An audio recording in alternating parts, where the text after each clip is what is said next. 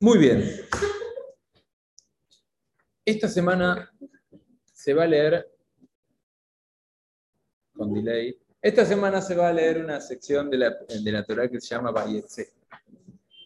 Empieza contándonos cómo Jacob, el tercero de los patriarcas, se escapó de la casa de sus padres porque Sab, su hermano, había jurado que lo iba a matar. ¿Se acuerdan? Hablamos semana pasada de cómo tomó la bendición, que hablamos acerca de la fuerza de, que recibimos para poder luchar contra el doble discurso. Ahora, en esta peralla se dan una serie de sucesos en los cuales al principio Jacob sueña, se acuesta a dormir con una, y sueña con una escalera, con ángeles que suben y bajan, Dios se le revela, Dios le promete, le jura, le asegura que va a tener bendición, que va a tener todo lo bueno. Él llega a la ciudad de Harán. Cuando llega a la ciudad de Harán, conoce a Rachel y después de conocer, no sé si hay alguna Rachel acá, pero, ah, bastantes, en Meital, que la mencionaba antes, llama también Meital Rachel.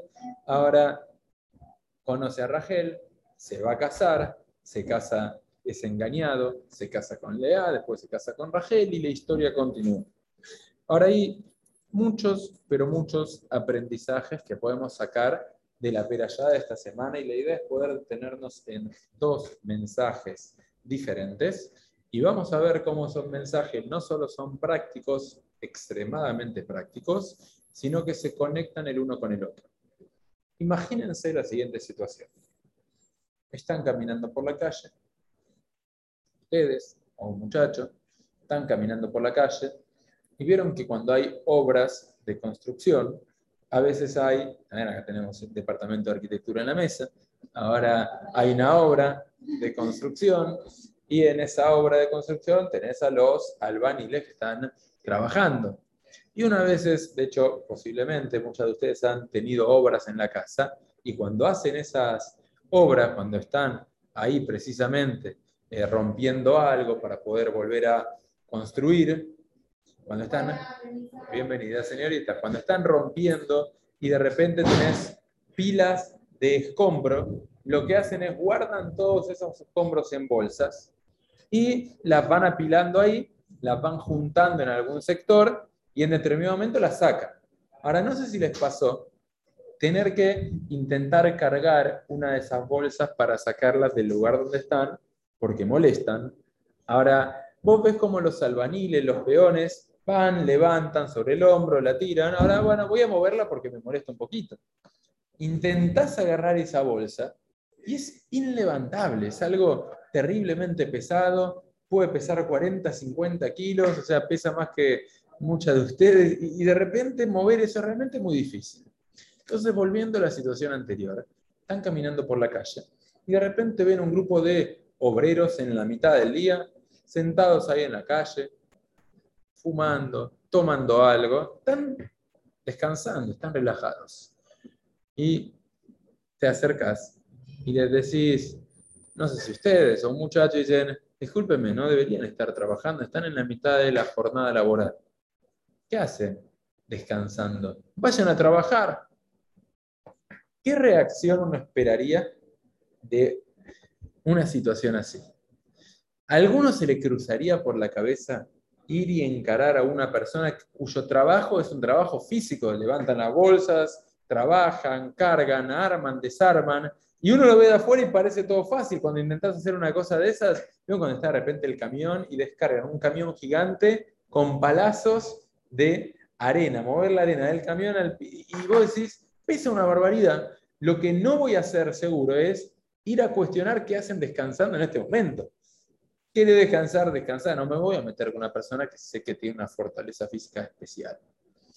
Ahora, uno de los episodios que se da en la peralla de la semana, y empezamos por el segundo, y van a ver por qué, es Jacob llega a Harán. Harán era la ciudad en la cual vivía su tío. El tío se llamaba Labán, era hermano de su mamá. Llega Jacob a Harán. Y de repente ve que había pastores sentados, medio descansando, al lado del pozo de agua. Entonces viene Jacob y les hace un comentario que no es muy amistoso, que digamos. Dice, Bayomer después del diálogo de donde se presenta y, pregunta qué ciudad es y si Rachel está ahí, dice Bayomer en Odayom Gadol, muchachos, el día todavía es largo. Lo et a Mikne dice, no es momento de descansar. Denle de tomar al ganado, al rebaño, y váyanse a trabajar, váyanse a pastorear, váyanse a laburar. O Jacob, que la Torah cuenta que su fortaleza no era el trabajo físico. Jacob Ishtamio llevo Alim, Jacob era una persona pura, íntegra, y estaba sentado estudiando valores. Y de repente viene Jacob y encara a estos muchachos que trabajaban con el ganado. Imagínense lo que es mover un animal de un lado al otro, llevar, traer, darle de comer. Y los ve y los encara. Ahora, ¿qué respuesta le dan? ¿Lo, lo fajan? No. ¿Lo agreden? No. Escuchen lo que le contestan. Lo nujal adasher yasfu kola adarim begalelueta alpía ver. Le dijeron, la verdad es que no podemos hasta que no vengan todos los pastores y giren, nos ayuden todos a mover la piedra que está tapando el pozo de agua, porque es muy pesada y si no estamos todos, no podemos hacerlo. Ahora la pregunta es, ¿cómo logra Jacob encara a un desconocido?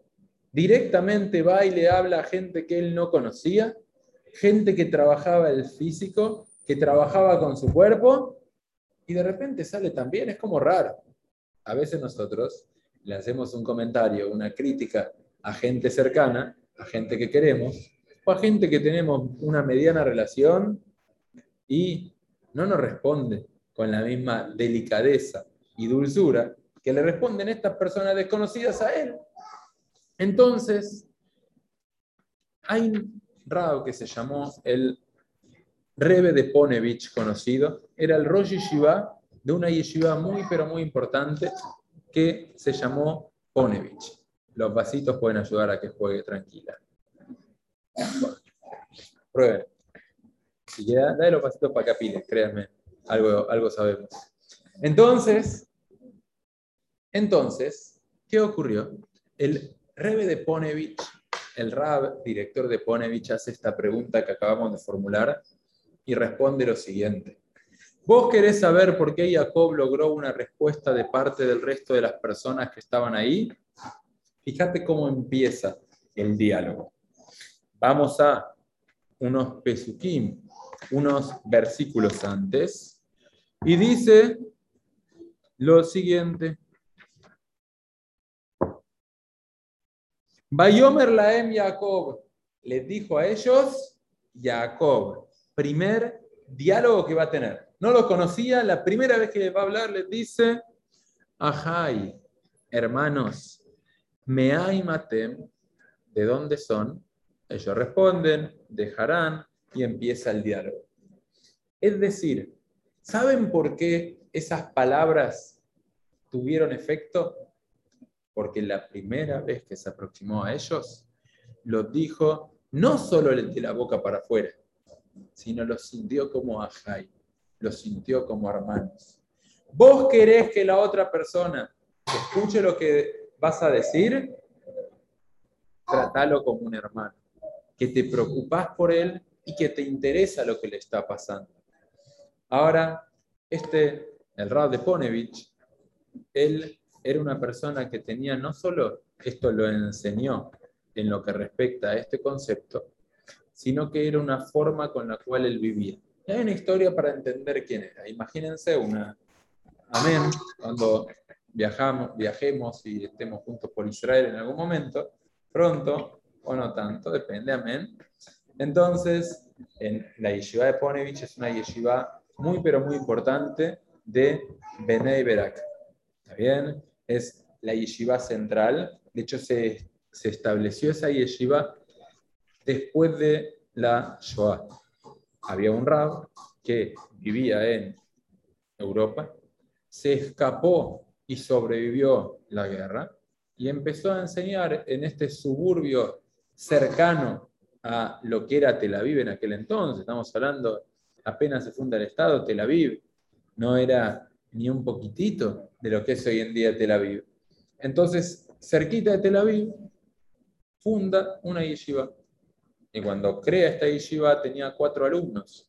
Era la posguerra, o sea, imagínense cómo estaba el pueblo judío después de la Shoah. Si hoy vemos para atrás, 70 años después, teniendo un Estado, teniendo todo lo que tenemos, teniendo esto, vemos la Shoah y no duele, imagínense en ese momento lo que era. Entonces él tenía cuatro alumnos y decide viajar por el mundo para juntar fondos para construir una yeshiva. Y cuando él llegaba con los planos a los donantes, ven que es un proyecto para mil alumnos.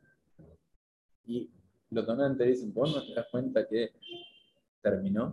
Que el judaísmo terminó y murió acá, que murió en los campos de concentración y en los hornos. ¿No te das cuenta? Y él dijo, el judaísmo va a florecer. Hoy en día la yeshiva de tener unos 3.000 alumnos, 4.000 alumnos. O sea, y todo ese barrio de Beneibra que conocemos se creó todo rodeando esa yeshiva y toda la familia de ahí y todo. Ahora, cuando el Rebe de Ponevich va a juntar fondos para la yeshiva, viajó a New York, viajó a Estados Unidos y agendó, logró conseguir 15 minutos de reunión con el presidente de una compañía extremadamente importante. O sea, calculen que un donante que tiene mucho dinero en Argentina y una persona de mucho dinero en Brasil, el de Brasil suele tener un capital cinco veces mayor por el volumen comercial que hay en Brasil. Estados Unidos, ni hablar. Y esta el Rebe de Ponevich consigue una entrevista de 15 minutos con este empresario tan pero tan importante. Entonces, ¿qué hace? habla con la mano derecha, que era el que lo llevaba chofer de un lado al otro, y dice, mira, tenemos que salir temprano porque no hay forma de que lleguemos tarde, es un encuentro muy importante, o sea, todo el viaje se podía justificar con esa reunión. Entonces salen temprano. Y él durante el viaje, tenía más de una hora de viaje, él iba a pensar exactamente cómo iba a utilizar esos 15 minutos para lograr juntar fondos para la yeshiva. Salen, pero no había Waze, no había Google Maps, ¿está bien? Ustedes no sé si se acuerdan lo que era, había un librito acá en Buenos Aires que llamaba la guía T, ¿está? O sea, si yo quería ir de un lado al otro, tenía que buscar la guía T, tenía que buscar en el índice, parezco de otro siglo, pero viajarán, también tenía que buscar el nombre de la, de la, de la calle, y ahí tenía dividido por alturas, entonces tal calle a tal altura te mandaba a determinada página y ahí, veías todos los colectivos que pasaban por ese recuadrito. bien? Era facilísimo, estaba buenísimo. Ahora, ¿qué pasó con el Rebe de Ponevich? Se tomó un taxi, el Rab de Ponevich, se toma este, este, con este chofer, van a viajar y de repente se pierde. ¿Está bien? O sea, que los mapas, que la autopista, que esto, que si con el GPS nos mareamos, imagínense lo que era pre-GPS y no encontraban el lugar. Y de repente logran llegar. Vieron que acceder a Manhattan es difícil. Está bien que el túnel, que el puente, que te mareás. Hasta que logran salir ahí, encuentran el túnel, se meten para salir y llegar a Manhattan para ir a la reunión.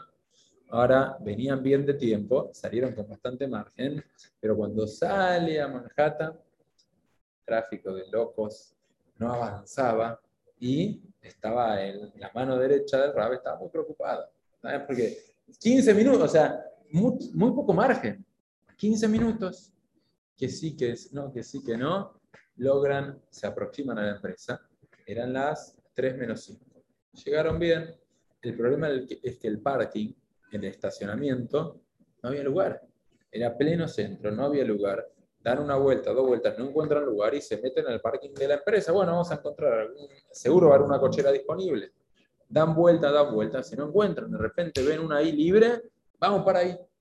El chofer estaciona, que era esta mano derecha del rabo, estaciona y cuando va a bajar, ve que eran las 3 menos un minuto y dice, reservado para el presidente. estaba reservado para el presidente de la empresa, el lugar. Dice Rab, no, salgamos de acá. Y el Rab dice, no, nos quedamos acá y subimos, ya es tarde, no podemos. Suben, llegan al piso alto, alto, alto, donde tenían esta entrevista. Y de repente cuando llegan a la entrevista, los hacen pasar, o sea, 300, abren ahí, dice, por favor, pasen adelante. Y pasa el Rab con el amigo, que también, con este alumno que lo estaba llevando, también tenía aspecto de rabino, pasan y se sientan ahí con el presidente de la empresa. Se están saludando y de repente el asistente del presidente entra a la oficina. Le dice, señor, bla, bla, bla, no importa ahora el nombre del donante este, quiero decirle que estos dos rabinos que vinieron a verlo dejaron el auto en su estacionamiento reservado. Lo que usted quiere, personalmente no corresponde. Es una falta de respeto que si piden un encuentro con usted, encima de tener la oportunidad de charlar con usted, le ocupan el estacionamiento que es reservado para el presidente. Imagínense, este, ese chofer estaba pero temblando, con miedo, transpirando, y de repente el, el Raúl de Ponevich agarra y le dice, sí, nosotros estacionamos en donde decía que es para el presidente de la empresa. Ahora te hago una pregunta. ¿Vos pensás que lo que vos tenés o lo que un ser humano tiene en la vida lo hace superior al otro? ¿O vos pensás que lo que un ser humano tiene es para disfrutarlo él? ¿Cuánto dinero puede acumular una persona? ¿Qué? Para dejárselo a los hijos? Porque uno, claro, uno genera un capital, uno genera cosas, uno piensa que es de uno y que se lo va a dejar a sus hijos porque está reservado para sus hijos y para... En este mundo no hay nada reservado para nadie. Porque de un instante al otro lo puedes perder. De un instante al otro te lo pueden sacar. Vos no tenés ninguna garantía con las cosas que uno recibe en este mundo. Ahora bien, la única garantía que hay es que si lo administramos correctamente y ayudamos a hacer obras de bien con nuestro tiempo, con nuestra capacidad, con nuestros recursos económicos, la única garantía es eso que invertimos para hacer el bien, es lo único que realmente tenemos para nosotros. Y es lo único que garantiza que se lo vamos a heredar a nuestros hijos y que nuestros hijos van a poder disfrutar gracias a eso. No existe un lugar reservado o no existe dinero reservado en este mundo. Le dice eso al secretario y el presidente de la empresa se ríe, saca la chequera y dice, Rabino, ¿cuánto necesita? Fue, le hizo el cheque, le agradeció por la visita y se fueron. Ahora, imagínense si a nosotros nos toca una situación así. ¿Está bien? ¿Ustedes piensan que a cualquier persona como que automático van a extenderle un cheque de estas características? Obvio que no. ¿Saben cuál es la clave? La clave es de manera sincera y genuina sentir al otro como una jai, como un hermano. Cuando nosotros realmente sentimos y entendemos que somos todos hermanos, que tenemos un vínculo con el prójimo y nos preocupamos de manera sincera y genuina, no porque quiero ganar algo, no porque quiero sacar, sacar algún tipo de beneficio de eso, ahí es que lo que hagamos va a tener resultados y va a tener consecuencias. Este es el primer punto que quería decirles de la operación. El segundo punto, vamos a viajar un poquito para atrás en la peralla. Jacob se va de su casa. ¿Alguna ubica Beersheba en el mapa de Israel? Se imagínense. tenemos, vamos a empezar del sur al norte, no de abajo hacia arriba, tan grande O sea, del sur al norte. Abajo tenés Eilat. El triángulo inferior del mapa de Israel vendría a ser todo lo que es el Negev, el sur, el, desierto de Israel. Y en la mitad del Negev, del sur, tenés una ciudad que se llama Beersheba.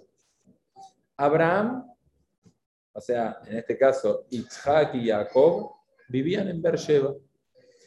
Entonces lo que hace Jacob se va para, para lo que sería Harán. Harán queda en Siria, cerca de Halab, ¿está bien? Donde muchas familias vinieron. Entonces, Jacob se va del sur de Israel en dirección a Siria. Ahora, cuando estaba por llegar a Siria, ¿está bien, Chile, tu familia no viene de ahí? Del lado de tu mamá, ok. Mi familia y la de Maya seguro que no vienen de ahí. Está bien. Ahora, Mayra tampoco. Ahora, hay varias que no se preocupen, ya sé. Ahora, de repente, cuando está por llegar a Siria, está por llegar ahí a Harán, de repente dice, pará, pasé por un lugar muy sagrado. O sea, si ustedes agarran el mapa de Israel, un en con, con Harán, con esta ciudad, se van a dar cuenta que apenas empieza el caminito, pasan por Jerusalén. Y de repente Jacob, que estaba en Beersheba, se va a Harán. Cuando está, por llegando está llegando a Harán, dice, welcome to Harán, bienvenido a Harán. ¿Está bien? Tenés ahí todos los carteles, qué lindo, estoy llegando. De repente Jacob dice, pará, pasé por Jerusalén y no hice tefilá. Y él dice, no, no, no puede ser. Da media vuelta y emprende y dice, yo tengo, no puedo pasar por Jerusalén sin parar ahí. O sea, tengo la posibilidad de estar en Jerusalén. Jerusalén es un lugar que tiene una conexión especial. ¿Qué había pasado en Jerusalén hasta aquel entonces? La queda Yitzhak. O sea, el sacrificio de Yitzhak fue ahí en donde hoy en día está el templo musulmán de la cúpula de oro, la cúpula dorada, Ahí exactamente, Jacob pasó por ahí, no frenó, no, yo vuelvo. Da media vuelta y emprende el regreso. Ahora lo interesante es que en ese regreso que él hace, dice Makom, y se encontró con el lugar. ¿Cómo se encontró? ¿Qué quiere decir se encontró? O sea, vos pasás por, no sé, voy a decir una pavada, pero te vas a Mar del Plata o te vas a la costa y, hoy me encontré con eh, Atalaya, ¿no? Minotauro. Ah, no te encontraste, pasaste por ahí. quiere decir se encontró? Se encontró quiere decir que fue para allá, dio media vuelta, volvió y como que el camino se acortó. ¿Está bien? Como que el camino se acortó y directamente él se encuentra con Jerusalén. Y como se encuentra, esto no estaba planificado, no estaba eh, organizado, porque fue todo raro, ¿está bien? Como que se acortó el camino. Entonces Jacob se acuesta a dormir, porque se había puesto el sol. Y se acuesta a dormir hay seguridad, pero como se acuesta a dormir, de repente pone piedras alrededor de su cabeza para protegerse a la noche y en esas piedras que pone alrededor de su cabeza para acostarse a la noche, sueña. ¿Y con qué sueña Jacob en ese momento? Sueña con una escalera, una escalera con ángeles que suben y bajan. Ahora, cuando suben y bajan esa, esos ángeles, Hashem, Dios, le empieza a hablar. Cuando Dios le empieza a hablar, le dice lo siguiente, escuchen. Dice, Abraham,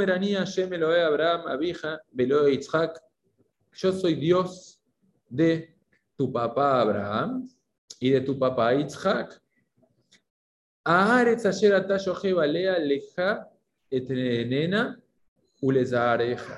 Dice, la tierra en la cual vos estás, a vos te la voy a entregar y a tu descendencia. Calculen que Jacob estaba dejando todo escapándose para poder vivir.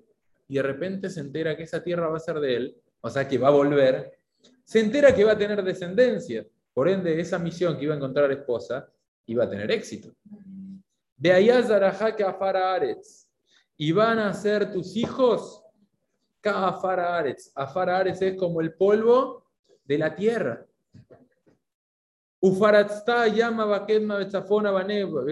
Y se van a expandir, van a estar en los cuatro puntos cardinales. Acá estamos, chicas, hoy en Buenos Aires estudiando estas enseñanzas. Y te van a bendecir a vos, todos los habitantes de la tierra. Y escuchen cómo sigue. ¿eh? Y yo voy a estar con vos. Ushmartija bejol telej. Y te voy a cuidar en todo lo que hagas. Beashiboti el adamazot, y te aseguro esta tierra, kilo esabja adasher imasiti etasher divartilah. Y no te voy a abandonar y voy a cumplir todo lo que te acabo de decir. Después Jacob se despierta y imagínense lo que era Jacob previo a esto, la incertidumbre, se fue de la casa del papá porque lo quería matar el hermano, el sobrino le robó en la mitad del camino, así está escrito, que le robó, lo dejó sin nada, y de repente sin nada, pobre Jacob, de repente pasa todo esto. ¿Ustedes qué piensan? ¿Que Hashem quería darle todo esto a Jacob o no? Esta tranquilidad, esta bendición, algo, a ver, ¿quién no quiere que venga? Imagínense y se van a dormir y le dice a cada una, Hashem se presenta y le dice que quédense tranquilas, con la carrera que siguen, con la carrera que no siguen, que todo lo que hagan allí nos va a bendecir, les va a mandar éxito, van a encontrar pareja, van a tener hijos, sus hijos van a tener bendición, van a estar bien, van a, vas a disfrutar de eso. ¿Cuánto vale eso? Sin límite. Ahora, si ayer quería darle eso, ¿por qué? ¿Para qué todo esto? ¿Para qué hace falta que O sea, uno cuando va a la ruta, no sé si viajan en auto o no, cada tanto, de repente te vas a la costa y cuatro horas, cinco horas, es como medio bajón. Imagínense que Jacob no tenía auto ¿está bien? Y hacer 400 500 kilómetros. Era un trabajito, era un laburo importante. Y llega hasta ahí, está por llegar y dice, no, pará, pasé por acá. O sea, ¿cuánto, fíjense Google Maps, cuánto lleva caminando ir desde acá a Mar del Plata? ¿Está bien? No sé, pero deben ser varios días. Y parar y descansar, y el camino era peligroso y no tenía nada, y de hecho le robaron la mitad del camino. Si vos querías darle todo esto, dáselo a la ida. ¿Para qué lo haces hacer todo eso? Y explican los me explican nuestros sabios, chicas, algo que es fenomenal para poner en la práctica ayer, no hoy. Y ¿sabes qué? Ayer quería darle toda esa bendición.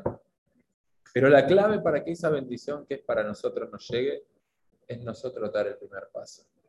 Es verdad, Jacob pasó por ahí, ayer pudo haber hecho, Dios pudo haber hecho que se acuesta a dormir y, que, le agarre sueño, bueno, hacho, en vez de seguir viaje, me acuesto un ratito acá. Y, que aparezca todo eso, no.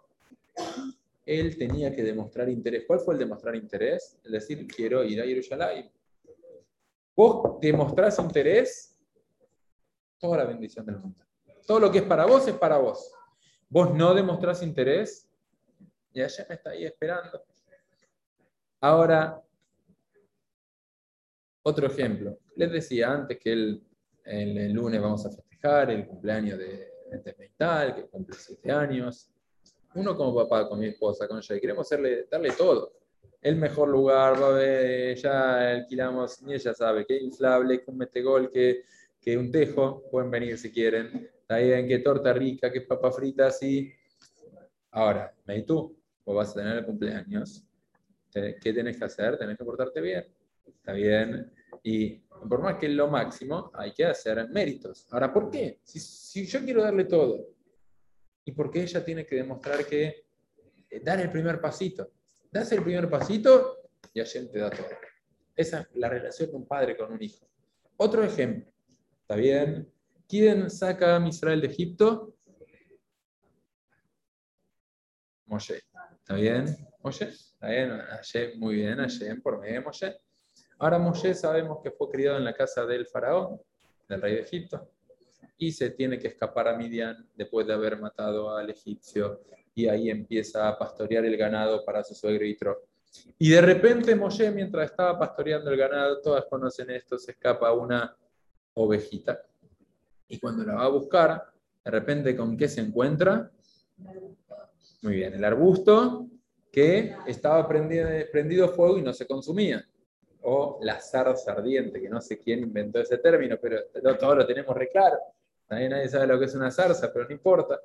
Ahora, en la práctica, de repente dice la Torah que Moshe se le escapó eh, la oveja, la fue a perseguir, de repente ve el arbusto y dice, che, no dice che, pero ¿qué está pasando acá? Y la Torah dice unas palabras muy interesantes, dice, Bayar Hashem Kizar Lirot, y vio Dios que Moshe demostró interés. Y en ese momento dice, Bayomer Hashem, le dijo Hashem, a Moshe, Moshe, Moshe, Bayomer Ineni, ¿sí? soy yo. Y ahí viene el diálogo que es conocido, descalzate tus zapatos, sacate los zapatos, porque el lugar que estás es un lugar santo. Y ahí empieza un diálogo, cuenta el Midrash, que en la Torah no está, pero el Midrash nos cuenta que hay un diálogo entre Hashem y Moshe en el cual viene Hashem y le dice, Moshe, quiero que saques a, a Misrael de Egipto.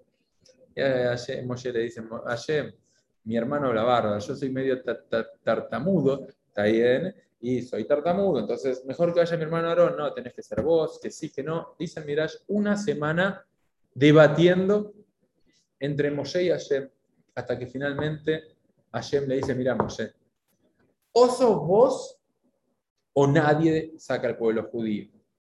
O es ahora o es nunca y el pueblo judío se pierde para siempre. Moshe accede. Y finalmente conocemos el resto de la historia. Ahora, ¿para qué la Torah me agrega las palabras Bayar Hashem Dizarrilot? Y vio Dios que Moshe demostró interés. ¿Qué pasaba si Moshe no demostraba interés y no daba el primer paso? ¿Hashem iba a empezar a hablarle? No. ¿Quién va a sacar al pueblo judío de Egipto? No sé. ¿Quién va a entregar la Torah? No sé. ¿Quién va a hacer que nosotros seamos lo que somos? No sé. Moshe tenía que ser él y nadie más. Pero si Moshe, primero, no demostraba interés, ese vínculo, esa responsabilidad no iba a empezar. Exactamente igual que con Jacob. Así como Jacob tuvo que dar el primer paso, Moshe tuvo que dar el primer paso. ¿Y qué tiene que ver todo esto con nosotros y cómo lo aplicamos hoy en día y qué tiene que ver con la otra explicación? En la vida hay un montón de bendiciones para cada una de ustedes, para cada uno de nosotros. Bendiciones sin límite, en cada aspecto de la vida, y no solo bendiciones, responsabilidades también, porque uno dice, bueno, Moshe, qué vida placentera tuvo, es verdad, Moshe inventó eh, los viajes a Israel, está bien. Ahora, en la práctica, Moshe marcó un antes y un después en el mundo, en la historia de la humanidad y hasta el día de hoy no hubo nadie como Moshe. Jacob, lo mismo. Abraham tuvo a Isaac e Ismael. O sea, no todos sus hijos fueron a Israel, fueron el pueblo judío. Isaac tuvo a Esab y tuvo a Jacob. Jacob fue el primero que tuvo a las doce tribus de Israel. Pero la clave es, uno, dar el primer paso. Ahora, ¿cómo se relaciona con lo anterior? El primer concepto que uno tiene que tener en claro para dar el primer paso es que somos todos ajay, que somos todos hermanos. Cuando nosotros entendemos que somos hermanos y que tenemos que preocuparnos el uno por el otro, y que no es que yo hago lo que me importa a mí, lo que me beneficia a mí y el resto no me interesa, no, yo tengo que pensar a Am Israel como una familia y a la humanidad, a la sociedad como un todo también. Cuando yo comienzo con esta actitud, doy ese primer paso, doy el primer paso en decir quiero crecer un poco más, quiero llenar mi vida con un poco más de responsabilidad, de espiritualidad, ser mejor hija, ser mejor hermana, ser mejor persona, ser mejor en lo que estoy haciendo para dar más por el otro, esa es la clave para que uno, vos das el primer paso, el resto dejémoslo en manos de Hashem, porque cada una tiene una bendición y una responsabilidad sin límite. Y de hecho, la responsabilidad es lo que hace que la persona tenga bendición. Vos te propones hacer determinadas cosas, ok, dice Hashem, ¿qué recursos necesitas? Yo te lo doy, vos quédate tranquila. Pero primero es asumir esa responsabilidad. ¿Ok?